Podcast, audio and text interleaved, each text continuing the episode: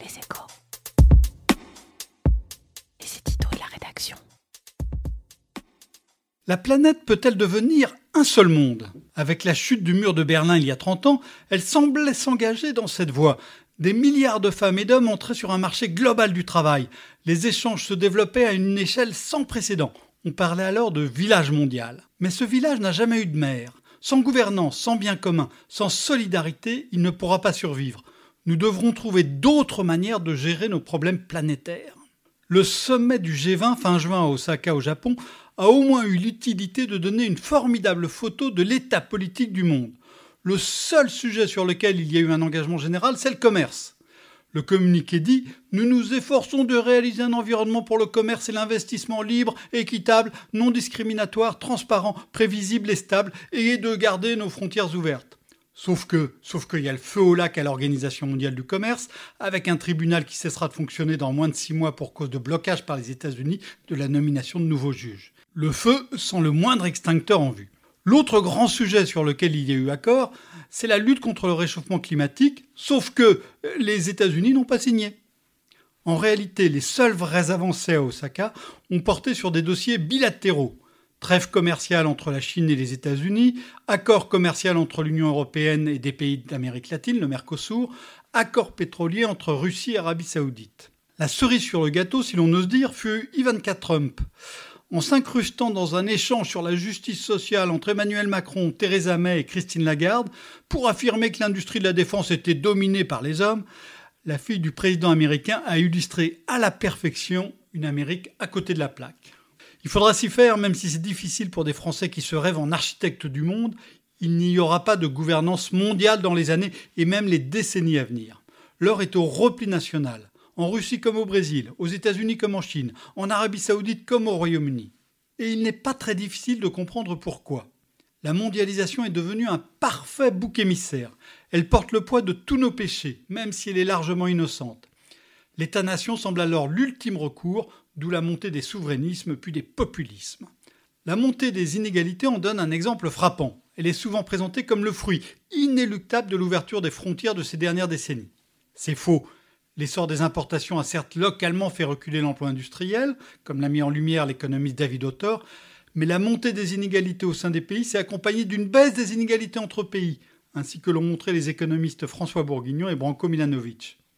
Et au sein des pays, les inégalités ont beaucoup plus monté dans certains pays que dans d'autres. Elles ont par exemple plus augmenté aux États-Unis que dans les pays nordiques, alors que l'Amérique est bien moins ouverte au commerce international que la Scandinavie. La montée des inégalités a été par ailleurs stimulée par deux autres causes majeures. D'une part, l'essor des technologies de l'information, qui a favorisé la main-d'œuvre qualifiée, déjà bien payée, et les pays capables de former leur population.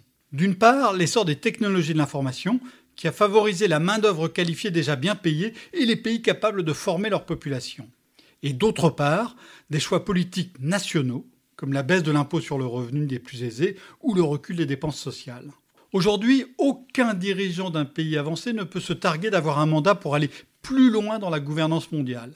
C'est compliqué aussi à l'échelon européen, hein, comme le prouve l'enlisement d'un budget euh, commun plus significatif. Mais les pays ne vont pas pour autant s'enfermer. Leurs gouvernants sont conscients de la nécessité d'avancer avec les autres, et ils travaillent ensemble sous trois formes différentes. La première, c'est la concertation souterraine en se protégeant derrière des sujets techniques, des comités internationaux d'experts avancent peu à peu, loin des éclats de la politique. C'est le cas sur la réglementation financière, la gestion d'Internet ou des sujets médicaux. On progresse plus facilement entre gens qui se connaissent, qui se respectent.